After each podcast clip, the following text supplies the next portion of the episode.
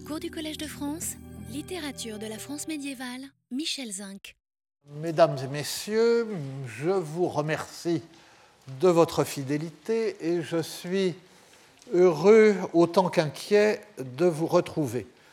D'autant plus heureux et d'autant plus inquiet que cette année est la dernière et que euh, la dernière de mon enseignement, le reste c'est entre les mains de Dieu, et que euh, le poids des années, les déficiences de l'âge, s'ajoutant euh, à celle de la nature, de la mienne, je crains que cette année soit celle de trop. Mais enfin, j'avais, selon ma mauvaise habitude, laissé le cours de l'an dernier en suspens, et il me faut bien l'achever.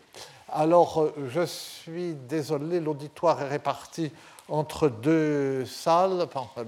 L'amphithéâtre Marguerite de Navarre est occupé par une vedette de la maison. Et, euh, alors, du coup, c'est un peu compliqué. Je n'utiliserai pas euh, de euh, PowerPoint pour cette séance. D'ailleurs, je l'utilise de toute façon si maladroitement que euh, c'est pas bien grave. des photocopies, il y a un texte plus long qui circule. Il n'en aura peut-être pas pour tout le monde. Vous verrez que ce n'est pas très grave. Je lirai, je commenterai. Euh, tout ça, c'est pour, euh, euh, pour montrer que je fais ça sérieusement. Et c'est un texte de toute façon d'abord inconvenant, donc je ne devrais pas le faire circuler, et en plus qui n'est pas une illustration si essentielle du propos. cela dit, je commence. Le cours de l'année dernière Parler au simple gens, un art littéraire médiéval, avait un projet identifiable et circonscrit. Le point de départ était simple. Contrairement à d'autres civilisations où la langue savante, même si elle n'est plus parlée couramment, reste pendant des siècles et quelquefois toujours la seule langue de la culture écrite, donc euh, situation, euh, situation de l'arabe, situation euh, de l'Inde, situation de la Chine, situation du Vietnam, situation, etc. contrairement à cette situation, les langues vernaculaires de l'Occident médiéval ont été très tôt écrites. Et même quand on regarde à l'échelle du monde, anormalement tôt écrites, et euh, utilisées comme langue littéraire. Et elles ont vu très vite leur littérature se développer à côté des lettres latines et bientôt les concurrencer même victorieusement, sauf dans le pur domaine de la pensée et du savoir. Cette accession rapide au statut de langue de culture et de culture écrite est due assez largement à la nécessité où étaient les clercs qui détenaient avec la connaissance du latin le monopole de l'écriture, de passer par elle pour, par ces langues vernaculaires, pour évangéliser la masse des fidèles, les simples gens. Et les premiers monuments conservés de notre littérature ont été composés et écrits par souci de parler aux simples gens. Ce souci se manifeste donc aux racines de cette littérature, si élitiste qu'elle se veuille très vite d'autre part. La vraie question n'est donc pas de savoir pourquoi la littérature en langue vulgaire, à ses origines médiévales, s'adresse aux simples, mais de comprendre pourquoi très vite cette littérature en langue vulgaire ne s'adresse pas seulement aux simples, ne vise pas seulement euh, à l'évangélisation ou à l'édification des simples, n'est pas cantonnée dans ce rôle utilitaire, mais sous certaines de ses formes, la fameuse la poésie et le roman courtois, c'est-à-dire de cours, sous certaines de ses formes, prétend s'adresser spécifiquement à un milieu restreint et raffiné. L'opposition n'est pas entre une littérature religieuse, celle qui vise à cette évangélisation ou à cette édification. L'opposition n'est pas entre une littérature religieuse et une littérature profane, parce que la notion même de littérature profane n'a guère de sens euh, au Moyen Âge, à moins de donner à profane euh, euh, la signification qui est la sienne en anglais, mais alors, précisément, il se définit au regard du religieux par contraste avec lui. La question est celle de la place des simples dans cette littérature globale, sous ses formes diverses, qui, au départ, n'utilisent leur langue que pour s'adresser à eux. Et c'est pourquoi le cours que j'avais commencé l'an dernier sous le titre Parler aux simples gens, un art littéraire médiéval, se prolonge cette année avec un élargissement sous le titre Parler aux simples, parler des simples, conscience de la simplicité dans l'art littéraire médiéval. Ce titre peut paraître plus flou que celui de l'an dernier et trop englobant on voit plus trop de quoi il s'agit, puis à ce moment-là, on peut parler de tout. C'est d'ailleurs un peu le cas. Hein. Euh, il l'est peut-être, hein, trop flou et trop englobant, mais il l'est pour la raison que je viens de dire, et il est malgré tout en cohérence avec les conclusions du cours de l'an dernier. Et à la fin de ce cours, je faisais la constatation suivante que je reprends dans les termes mêmes que j'employais euh, à ce moment-là pour faire la jonction. Tous les exemples euh, que nous avons vu, que, donc, que nous avons vu l'an dernier. Et euh, comme certains s'en souviennent peut-être, il s'agissait surtout de sermons au peuple. Tous ces exemples nous confirment que parler aux simples gens, c'est souvent imiter la façon dont les simples gens sont supposés penser et s'exprimer. Parler aux simples gens, c'est les mettre en scène. Et c'est pourquoi il ne suffit pas pour traiter le sujet, de prendre en considération des textes qui, comme les sermons, s'adressent explicitement aux simples, et ont pour raison d'être de le faire. Il y a aussi une posture du simple qui définit une bonne part de l'art littéraire médiéval ou que l'on voit surgir parfois dans toutes sortes de manifestations de la littérature médiévale. Mais il y a aussi dans l'art littéraire médiéval une relation du simple et du subtil qui n'est pas celle qui nous est familière. Et j'annonçais alors que cet élargissement de la perspective serait celui du cours que je commence aujourd'hui. Mais dans ces propos que je viens de répéter, en euh, citant moi-même, ce qui est à la fois un signe de euh, pauvreté euh, dans les ressources intellectuelles et de vanité impardonnable, il y a, à vrai dire, dans ce propos, plusieurs points qui sont sensiblement différents. Il y a d'une part une constatation banale qui vaut pour le Moyen Âge, mais qui est aussi de portée tout à fait générale. Pour parler aux simples, on a tendance à parler comme les simples, ou comme on s'imagine que les simples parlent. Et les textes qui s'adressent aux simples offrent donc un reflet soit de leur langage, de leur façon de s'exprimer et de raisonner, soit, plus encore, de la façon dont les auteurs de ce texte se représentent le langage et euh, la pensée des simples. Je me rappelle dans euh, ma prime jeunesse du temps des, frustrés de Claire Bretéché, euh, on voyait comme ça, quelqu'un qu'on n'appelait pas encore un bobo à l'époque, euh, à la campagne, dire oh, J'ai parlé aux jardiniers, je vais parler de ce qui l'intéresse, les tomates, le temps qu'il fait, oh, c'est fou, la, sagesse et la profondeur de cet simple, etc. Vous voyez, bon, c'est ça. Et les textes créent ainsi une image et un personnage du simple qui sont comme réemployés dans des œuvres qui ne s'adressent pas à des simples. Nous en avons vu euh, des exemples l'an dernier en, passant, nous y reviendrons.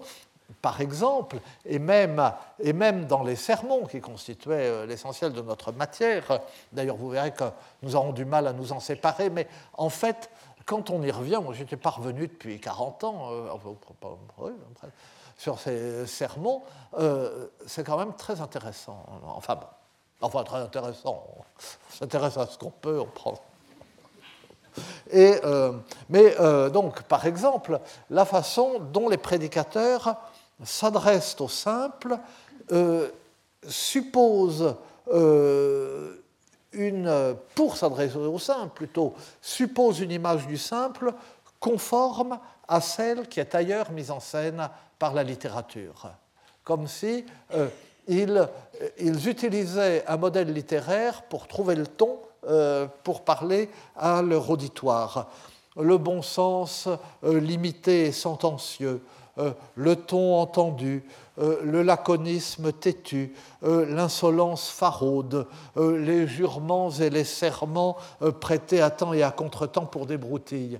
Eh bien, ce sont des choses que nous avons trouvées discrètement mais nettement euh, dans les sermons de Maurice de Sully, euh, l'évêque de Paris à la fin du XIIe siècle, et lourdement dans euh, le sermon d'Amiens que nous avions étudié à la fin de l'année, et d'ailleurs pas complètement, il y a un aspect sur lequel, pour lequel nous y reviendrons bientôt, et vous verrez que ce n'est pas seulement pour euh, continuer à m'ébattre dans le sermon d'Amiens, mais que c'est vraiment quelque chose euh, qui mérite réflexion.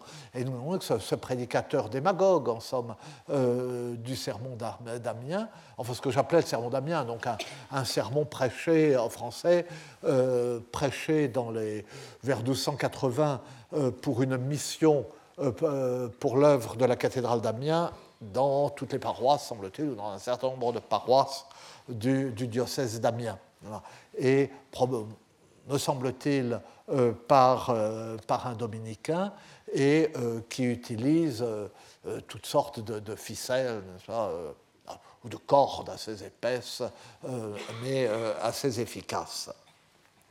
Mais tout cela, nous le trouvons aussi, et sur donc tout ça, le bon sens, je t'ai entendu, la connectiture, enfin tout ce que j'ai dit, nous le trouvons aussi et nous le trouvons surtout chez tous les simples que met en scène la littérature, dans les textes les plus fameux. C'est ce que nous trouvons euh, chez le vilain gardien de taureau sauvage dans Le Chevalier au Lion euh, de Chrétien de Troyes. Oh, moi je ne sais pas ce que c'est qu'une aventure, hein, j'en ai jamais entendu parler ça regarde les chevaliers, moi je ne suis pas un chevalier, mais enfin, si vous continuez, vous trouverez une fontaine, qui que, etc.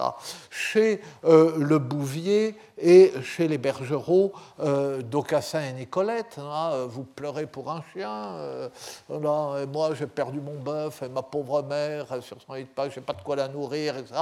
Ce ton, ce ton géniard du pauvre, hein, qui, bon. chez la bergère, et plus encore quand ils entrent dans la danse, chez, c'est le cas de le dire, parce qu'ils dansent souvent, chez les bergers euh, des pastourelles, hein, qui euh, euh, font les malins devant le chevalier séducteur, chez Robin et Marion, dans le jeu éponyme d'Adam de Lal, qui est la mise en forme théâtrale d'une pastourelle, qui est leur... Robin et Marion qui sont des héritiers des personnages pastourels. Plus tard, chez les comparses à la fin du Moyen Âge, chez les comparses des mystères qui offrent un, contrepoint comique et une détente au milieu de l'action tragique et sacré. Et alors on voit apparaître ces personnages simples, ces, euh, euh, ces bergers, ces artisans, etc., euh, qui ont ces traits de caractère et de comportement. chez les personnages des farces à la fin du Moyen Âge, et c'est très visible, enfin c'est quelque chose que nous pourrions développer, c'est très visible dans les farces de la fin du Moyen Âge parce que les, les répliques des farces sont souvent organisé sur le schéma métrique des rondeaux, et donc avec des refrains. Hein. Et euh, la présence de ces refrains impose au personnage une sorte de ressassement buté. Hein. La conversation a l'air de se poursuivre, mais le mouvement du rondeau fait que le personnage ressort toujours le même vers euh, et euh, la même phrase. Hein. Et cela crée par des procédés, intéressant, par des procédés purement formels et métriques, un trait de caractère qui est euh, ce trait de caractère euh, du simple, ou même, je sais pas, euh, l'amoureux, donc il poursuit la conversation avec sa belle, et dit sans rigoler, il faut nous mettre en ménage, alors il continue, il peut parler n'importe quoi, mais tous les quatre ou cinq vers, il dit sans rigoler, il faut nous mettre en ménage, puisque le, le rondeau l'impose rigoler n'a pas tout à fait la notation, connotation que ça a aujourd'hui. Donc euh, mon exemple est mauvais ou exigerait des, euh, explications. Et, euh, et, donc, le procédé s'accorde avec l'entêtement et la tendance à répéter une formule une fois qu'on l'a trouvée, qui sont des traits volontiers prêtés au caractère populaire. Hein, le goût de la sentence, le goût du proverbe, puis une fois qu'on l'a trouvé, euh, la conversation euh, euh, se poursuit en la répétant indéfiniment. C'est pour ça que les brèves de comptoir sont en fait interminables.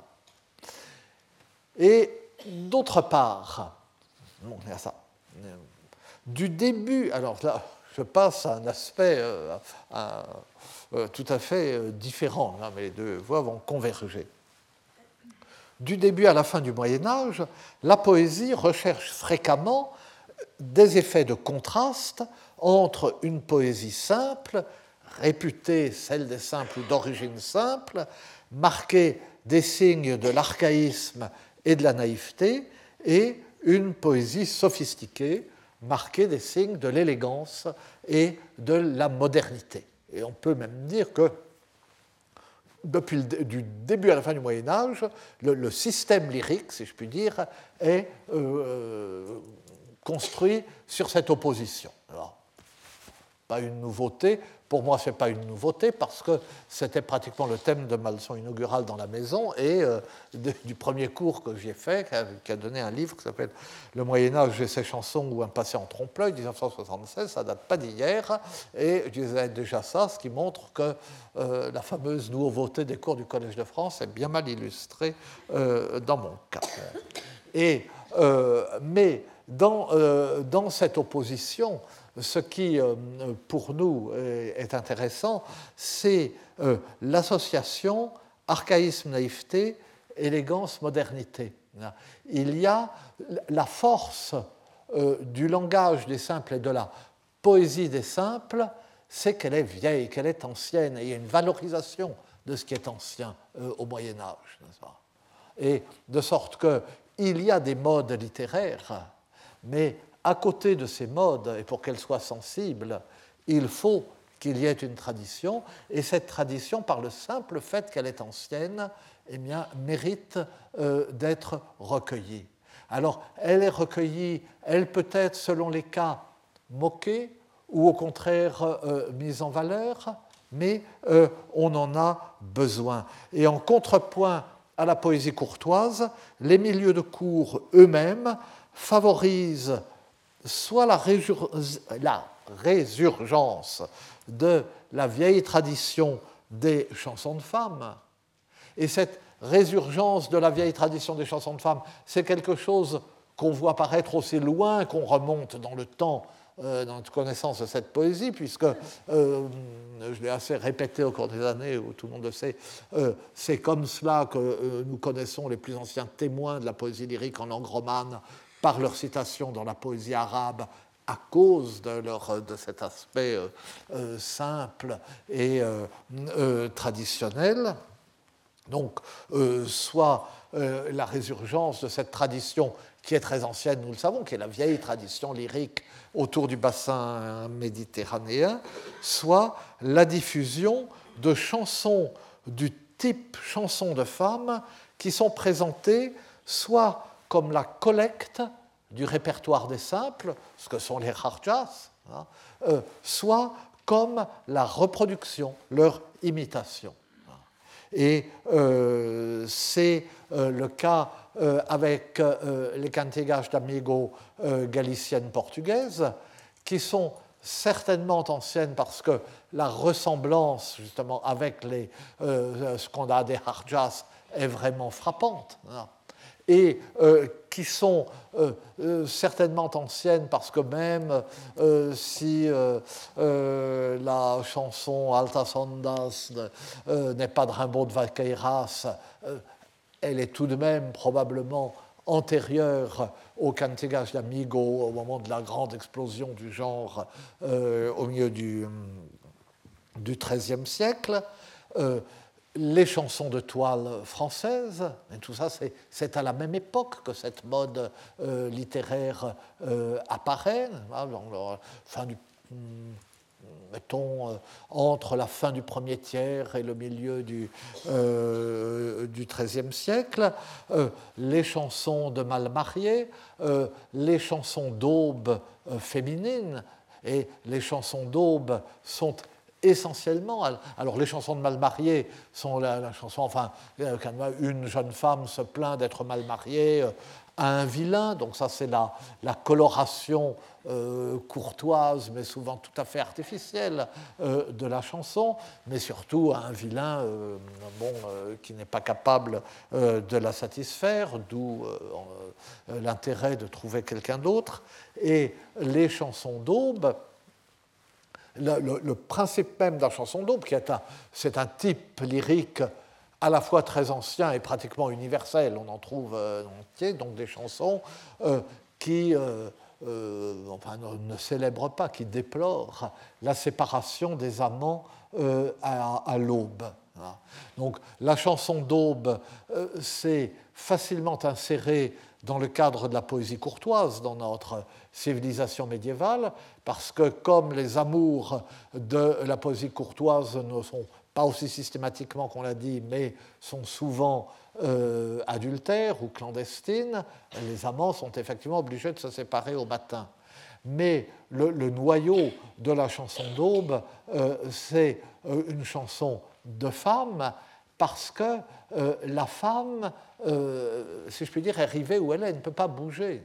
Euh, et c'est au matin, euh, c'est l'homme qui la quitte et qui s'en va. Ce n'est pas elle qui s'en va. Donc la, la désolation est plus, est plus de son côté. Et effectivement, c'est fondamentalement une, une, chanson féminine.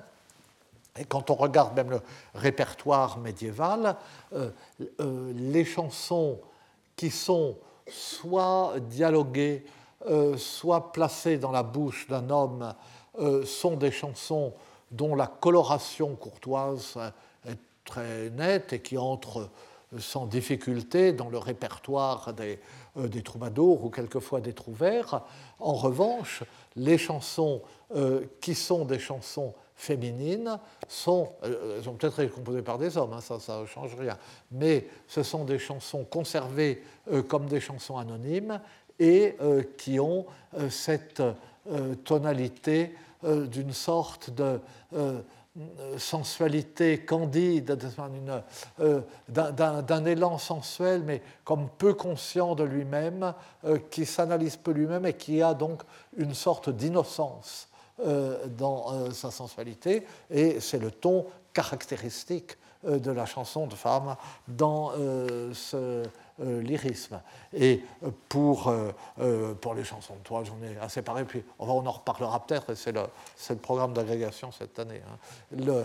On voit très bien qu'on les voit enchâssés, mis en scène pour définir une situation de naïveté somme.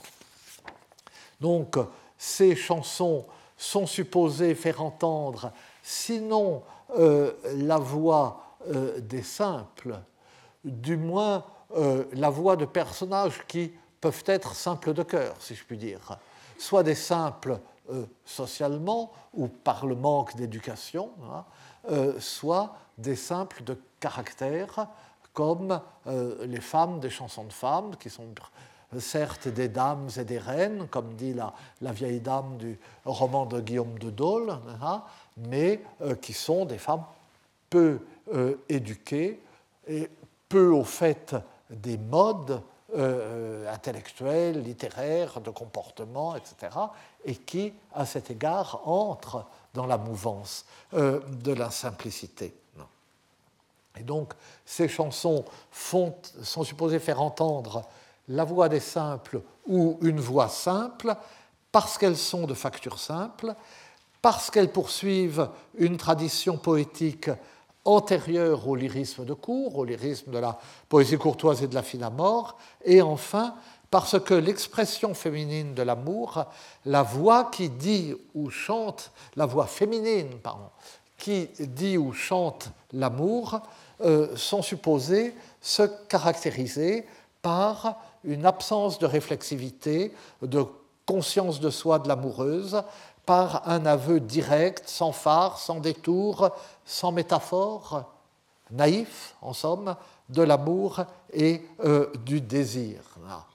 Ce qui va avec la perception de la femme à l'époque. La femme euh, est moins rationnelle que l'homme, pense-t-on, parce qu'elle a été créée euh, à partir de la côte d'Adam, et pas à partir de son cerveau. Il y, a moins de, euh, y a moins de neurones, enfin, il ne connaît pas les neurones, mais enfin, il y en a moins dans la côte que dans le cerveau. Hein. Et elle incarne, aux yeux du Moyen Âge, une forme de simplicité qui, d'une part, n'exclut euh, ni l'astuce, ni la ruse, ni l'habileté, ni la forme de rouerie des simples, d'où par exemple les chansons de Malmarié, d'où beaucoup euh, de euh, Fabliaux. Donc ça n'exclut pas cette ruse, tout au contraire, mais qui d'autre part favorise un aveu ingénu de l'affectivité et de la sensualité. Et vous voyez, le grand, euh, euh, le, grand débat qui alimente tellement de, poèmes lyriques, tellement de chansons, troubadours et euh, est-ce que je lui dis que je l'aime? Oui, non. si je lui dis pas, j'arriverai jamais à rien, elle ne le saura pas. Mais si je lui dis, alors ça va être après, etc. Ça pourrait encore plus se poser pour la, la voix féminine. Et on ne trouve pratiquement jamais. La voix féminine dit candidement son amour euh, et en souffre. Et les chansons de femmes offrent ainsi un vif contraste avec euh, l'introspection permanente, l'analyse, la discussion avec soi-même ou avec un partenaire poétique, la sophistication de l'expression qui caractérise la poésie courtoise et l'espèce d'amplification narrative de la poésie courtoise, euh, soit euh, dans le, roman d'amour, soit dans l'exploration de l'intériorité sous la forme du récit allégorique, dont le roman de la Rose sera longtemps le modèle le langage et le personnage du simple sont mis au service de ce contraste qui vise à la mise en place d'un système poétique mettant en valeur les deux types poétiques par leur justification et non pas la dévalorisation de l'un euh, au profit de l'autre. Et c'est également un contraste, celui qui, oppose euh, la simplicité de la bergère aux manières et au langage du poète séducteur, qui donne son sel euh, au genre de la pastourelle. Contraste ou dévalorisation du personnage simple, celui de la bergère. Alors on dira, on a dit plutôt dévalorisation. Le poète séducteur abuse de la simplicité de la bergère. Il se moque d'elle en la flattant, en l'étourdissant de belles paroles pour parvenir à ses fins. Euh, il se réjouit euh, d'obtenir ses faveurs contre un colifichet grossier euh, qui ne vaut rien. il, il il amplifie, il exagère la délicatesse de son langage pour faire ressortir euh, la, simplicité rustique de celui de la bergère. Il se moque des danses rustiques des bergers. Lorsque euh, ces bergers s'offensent de ses avances indiscrètes à la bergère, il prend le large parce qu'il ne va tout de même pas se commettre euh, avec des rustres. Ce pas? Des gens avec qui on se bat. Et euh, le euh, comte Thibaut IV de Champagne, roi de Navarre, racontant ce genre de mésaventures, il essaye de séduire la fille, les bergers arrivent, et à ce moment-là, il se sauve. Il se sauve et il dit cure de tels gens, je ne me souviens pas de ces gens-là. Mais nous avons déjà vu que euh, la bergère et les bergers savent faire une arme de leur simplicité et du mur d'incompréhension réelle ou feinte qu'ils opposent à leur interlocuteur. Nous, euh, l'avons vu euh, dans, dans, le jeu de Robin et de Marion, hein, mais toujours avec ambiguïté. On, on ne peut pas savoir exactement si Marion fait exprès ou fait pas exprès euh, de ne pas comprendre ce que lui dit euh, le chevalier. En revanche, la, défense, euh, la, la, déclaration d'amour, en somme, de Marion à Robin devant le chevalier et la réaction de Robin devant le chevalier est ce mélange, enfin elle le dit avec audace, et lui ce mélange de de, de lâcheté et de courage, euh, d'insolence faraude et de platitude qui a prêté euh, au genre, mais euh, au simple. Mais le chevalier est ridiculisé autant que plus parfois, et l'effet ultime est donc bien dans le contraste.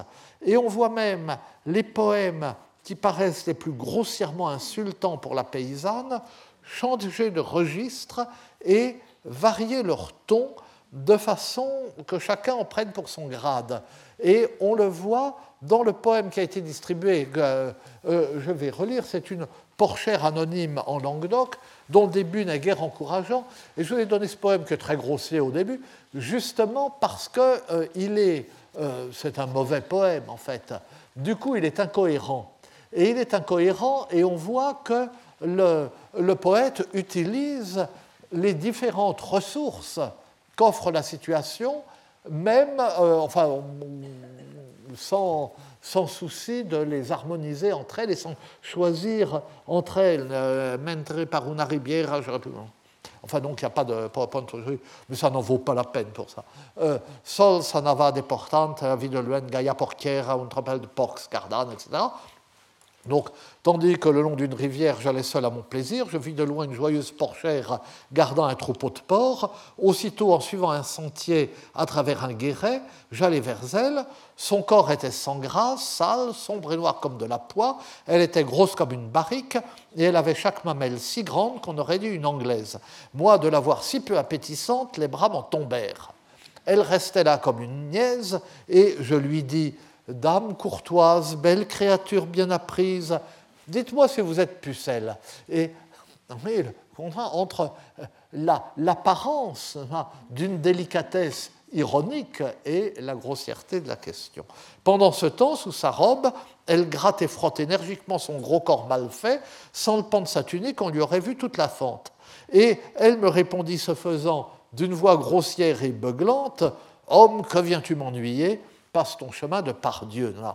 Mais la suite de la chanson, je ne vais pas tout lire, la suite de la chanson utilise sans grand souci de cohérence avec cette entrée en matière et sans grande clarté non plus, euh, car certains passages sont obscurs. Et je dois dire que la, euh, traduction de Jean Audio les, euh,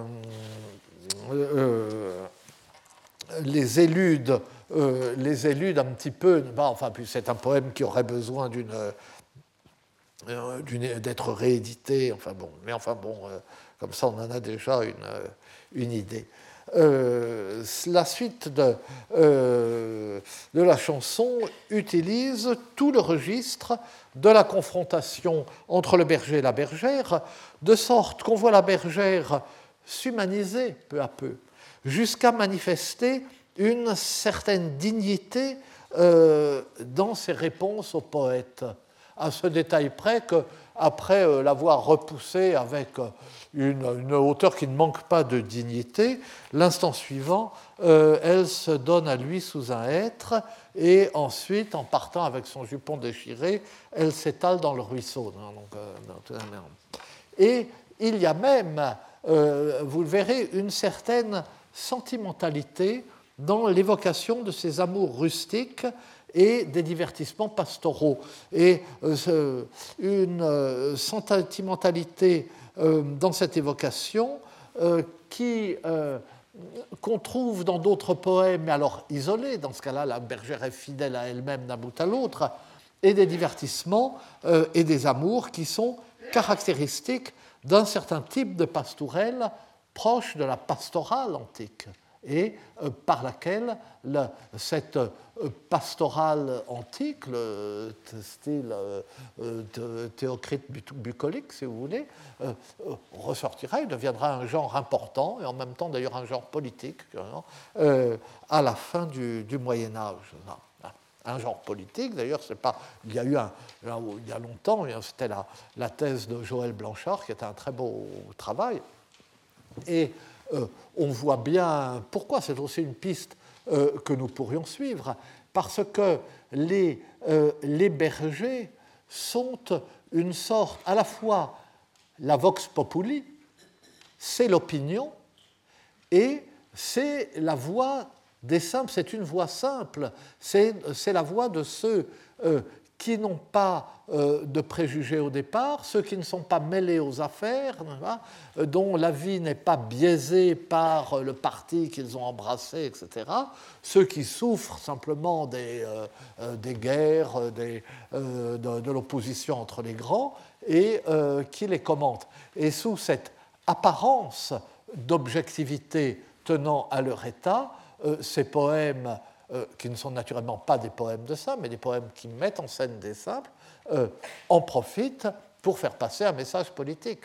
Justement, comme euh, les interlocuteurs sont supposés être parfaitement vierges de toute opinion politique préconçue, celle qu'on leur prête n'en a que plus de force, elle paraît s'imposer. Mais pour en revenir euh, à ce où vous avez donc sous la forme la plus, euh, la plus ridicule qui soit euh, une sorte de concaténation de l'ensemble des thèmes du genre, on trouve là, évidemment très maladroitement, la même succession des situations typiques des pastourelles que dans le jeu de Robin et de Marion. Niaiserie, fin tout réel de Marion face au chevalier, proclamation ingénue mais ferme de son amour pour Robin, pique-nique, jeu, danse des bergers, euh, etc. Quant à la capacité de la bergère à se débarrasser du séducteur et à lui clore le bec, justement parce qu'elle joue de son esprit supposé borné et de son langage simple, direct, ignorant de la métaphore. Les deux, son esprit borné et son langage limité, oppose une barrière impénétrable aux propos sophistiqués et biaisés du séducteur. Euh, elle se défend comme cela, par l'incompréhension.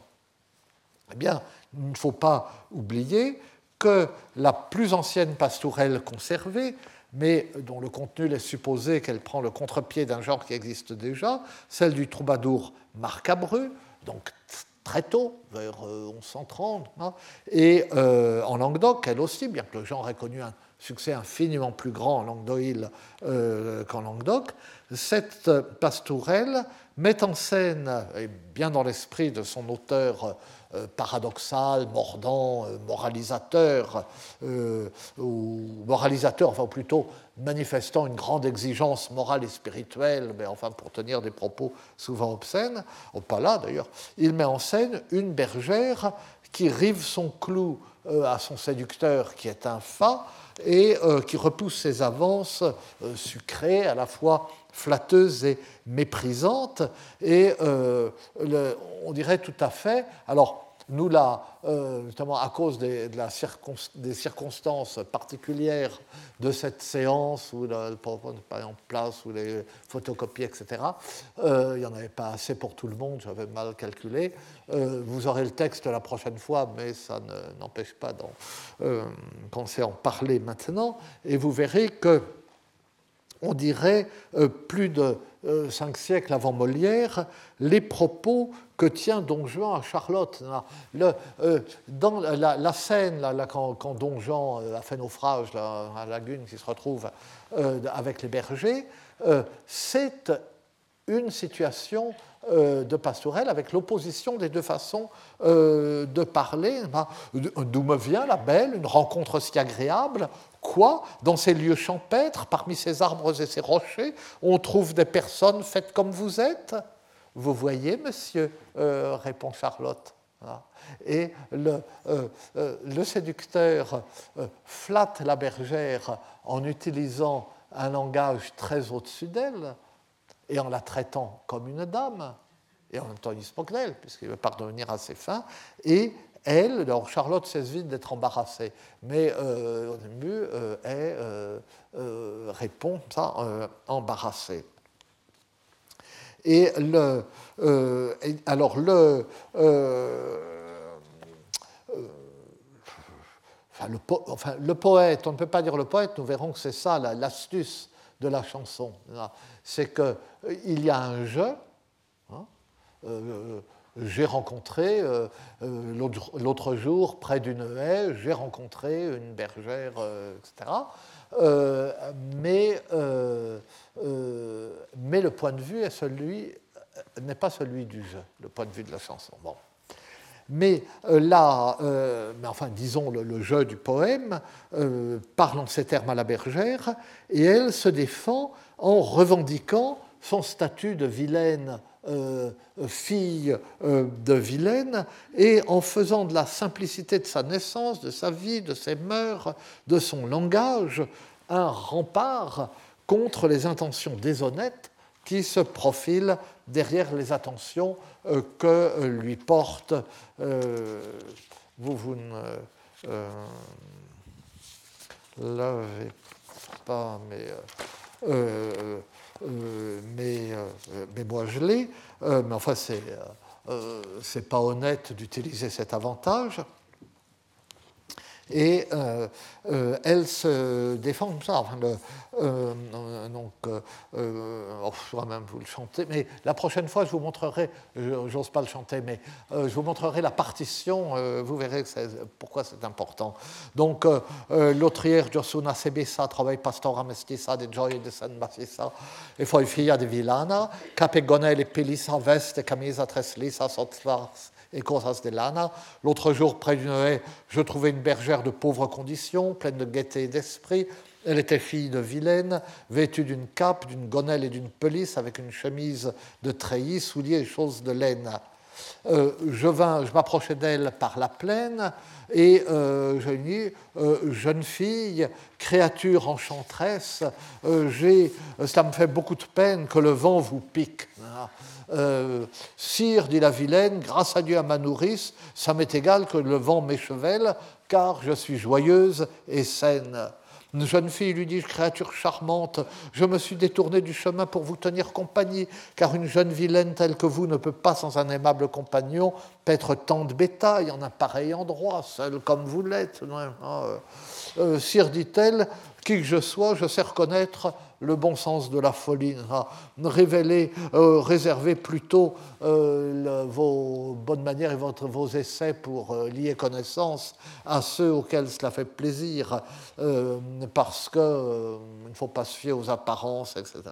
Et alors il continue en disant, mais jeune fille, vous êtes une jeune fille noble, vous êtes la fille d'un chevalier parce que vous êtes si belle, si distinguée, etc., que vous ne pouvez pas être une fille de vilain. Et non, le, euh, ce, que le compliment a d'insultant. Et elle répond, mais pas du tout, euh, suffit de vilain et de vilaine, je suis très bien comme ça, etc. Nous verrons euh, le détail. Et la versification donne l'impression d'une extrême simplicité. En fait, elle est un peu plus euh, sophistiqué qu'elle en a l'air. Il y a un seul maître, le plus simple qui soit, l'octosyllabe. Il n'y a pas de variation métrique qui entraîne d'ailleurs des variations mélodiques, comme dans beaucoup de chansons de, de troubadour. Il y a deux rimes par strophe, en coblas, doblas, c'est-à-dire que euh, euh, les deux premières strophes ont les mêmes rimes, puis après les strophes 3 et 4 ont les mêmes rimes, etc. C'est un procédé ancien, très très euh, utilisé. Et la seule petite, le seul petit raffinement, mais qui est un raffinement vers la simplicité, c'est que le mot villana, vilaine, paysanne, revient au quatrième vers de chaque strophe. Le quatrième vers de chaque strophe se termine euh, sur euh, le mot euh, villana. Et vous voyez, enfin, je vous relis la, première strophe, vous entendrez. L'autrière Giostuna se besa trobei pastora mestessa de gioia de sen massessa. Donc les trois premiers vers riment. E filia de villana, elle était fille de vilaine. Capegonel et pelissa, veste camisa treslissa, Sotzlars et Kosas euh, de Lana. Il y a, alors d'ailleurs, les, il y a des variations de longueur, mais enfin, trois vers AAA, B, AA, B. Donc, presque, euh, presque monorime avec ces deux rimes en A, mais qui sont proches, euh, qui viennent. Et puis, il y a une mélodie, une mélodie très allègre, très simple aussi, et qui est, euh, qui est plutôt d'apparence, qui est au début très simple, et qui est d'apparence très simple, qui est en fait assez difficile à chanter passer les quatre euh, euh, premiers vers. C'est une, mélodie en, en, mineur, enfin, c'est de, la musique modale, mais enfin, c'est assez difficile. Et donc, la forme du poème et la mélodie, la forme métrique et la mélodie prennent le parti du langage simple de la bergère contre le langage sophistiqué du séducteur, alors même que l'emploi du je l'identifie pourtant euh, au poète. Et donc, la subtilité, là encore une fois, je suis désolé de vous dire cela euh, un, peu, euh, un peu dans le vide, au début de la prochaine séance, moi, seront deux minutes à, montrer le, poème. Enfin, euh, euh, voilà. Et euh, la subtilité de la pièce, c'est que la forme métrique, la forme musicale et la leçon de la chanson sont comme l'émanation de l'interlocutrice du poète et ne reflètent pas son point de vue à lui, qui devrait être pourtant celui qui s'impose au lecteur, à l'auditeur, encore une fois, puisque c'est lui qui dit je. Mais il dit je pour recevoir une leçon et non pas euh, pour s'imposer. Donc, cette pastourelle de Marc Abreu, cette première pastourelle, suit la loi du genre. Elle ne s'en éloigne même pas euh, en montrant le poète séducteur à la fin déconfit et ridiculisé, puisque c'est une situation qu'on retrouve assez souvent. Mais elle se distingue des autres en ce que la voix du poème n'est pas la voix du poète, mais celle de la bergère, dont la métrique et la mélodie reflètent la simplicité et qui s'impose à toute la chanson, y compris euh, aux parties placées dans la bouche du poète. Alors, cette sorte de paradoxe poétique, ce n'est pas en réalité je que l'on entend, mais l'adversaire de je. C'est quelque chose qu'on trouve dans les pastourelles, mais c'est aussi un trait caractéristique de Marc Abru. Et euh, c'est pourquoi, à la fois, on a raison de dire euh, que euh, sa pastourelle témoigne du fait que le genre était déjà connu avant les premiers témoignages que nous en avons, et, et qu'il ne naît pas avec lui, mais en même temps que le poème est tout à fait caractéristique de sa manière. Au-dessus de la voix poétique dite à, à tort pardon, courtoise. Une voix poétique qui est celle qu'on entend chez tous les poètes et contemporains contre lesquels il s'élève, Au-dessus de cette voix poétique dite à tort, courtoise qui fait miroiter les basses séductions du désir et de la chair, ce que Marc Abru, dans l'ensemble de sa production, appelle amar, l'infinitif substantivé. Le poème fait retentir une autre voix, celle d'une morale qui célèbre un amour plus exigeant, qu'il appelle amor, l'amour, parce que euh, c'est, on le voit dans le reste de ses poèmes, ou ailleurs dans ses poèmes, c'est euh, l'amour même euh, qui est compatible avec l'amour auquel Dieu invite. Mais ici, ce n'est pas de ça qu'il est question, sur un mode mineur, sur un ton humoristique et non pas sur un ton injurieux et violent comme dans beaucoup de ses autres poèmes, euh, sa pastourelle procède de la même façon et donne euh, la même leçon. Elle le fait par le personnage d'une simple qui pense, parle, chante comme une simple et impose sa poétique sa musique euh, même à celui qui veut s'y opposer. La pastourelle de Marcabru fait donc entendre la voix des simples à la fois en la, tenant à distance et en la faisant sienne. Elle la tient à distance puisque cette voix n'est pas celle du jeu qui s'attribue le poème. Ni l'auteur impliqué, ce jeu, ni le poète lui-même, Marcabru, ne sont des simples malgré la vida euh, de Marcabru qui dit qu'il était le fils d'une pauvre femme.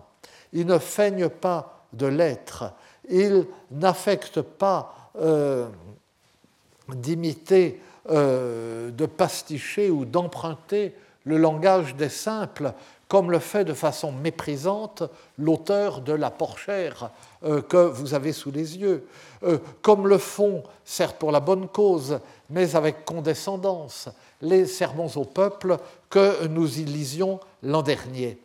Marcabru refuse les effets faciles de ce procédé, mais il fait mieux pour la bergère et mieux pour les simples. Il leur prête sa voix.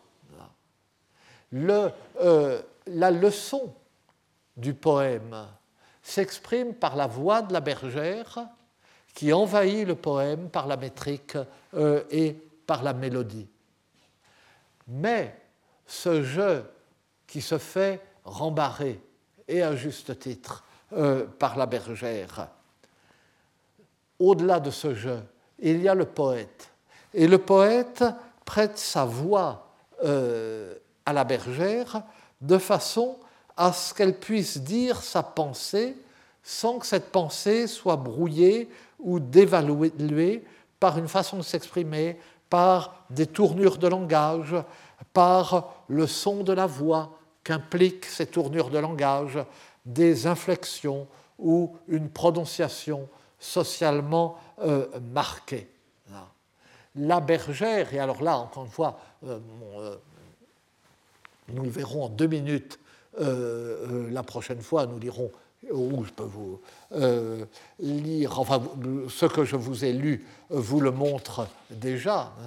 La bergère répond du tac au tac, mais non pas avec ce ton, sur ce ton entendu et euh, un peu niais dans la ruse, à la fois rusé et niais, euh, qu'on trouve généralement euh, dans ce genre de poème. Elle s'exprime avec exactitude et elle s'exprime comme le poète s'exprimerait à sa place. Il n'imite pas la façon de parler des inférieurs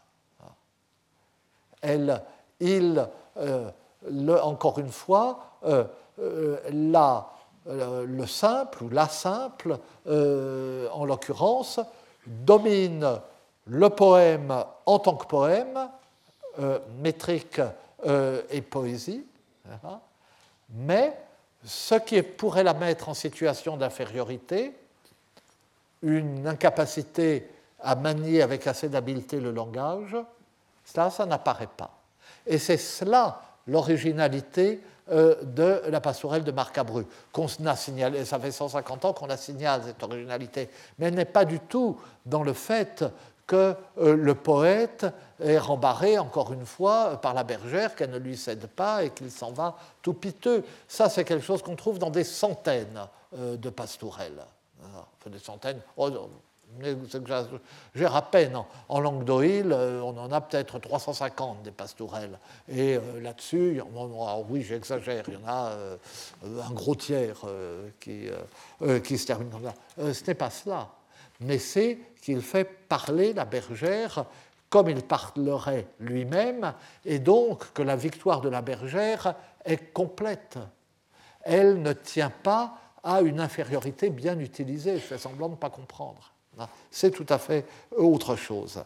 Mais le poète marque en même temps que c'est bien la pensée des simples qu'il reproduit et non pas la sienne, car il respecte le bon sens juste et court, la logique élémentaire mais imparable, la répugnance à l'abstraction et l'enracinement dans le concret d'une pensée, qui n'en est pas moins forte pour cela, mais qui n'est pas abstraite.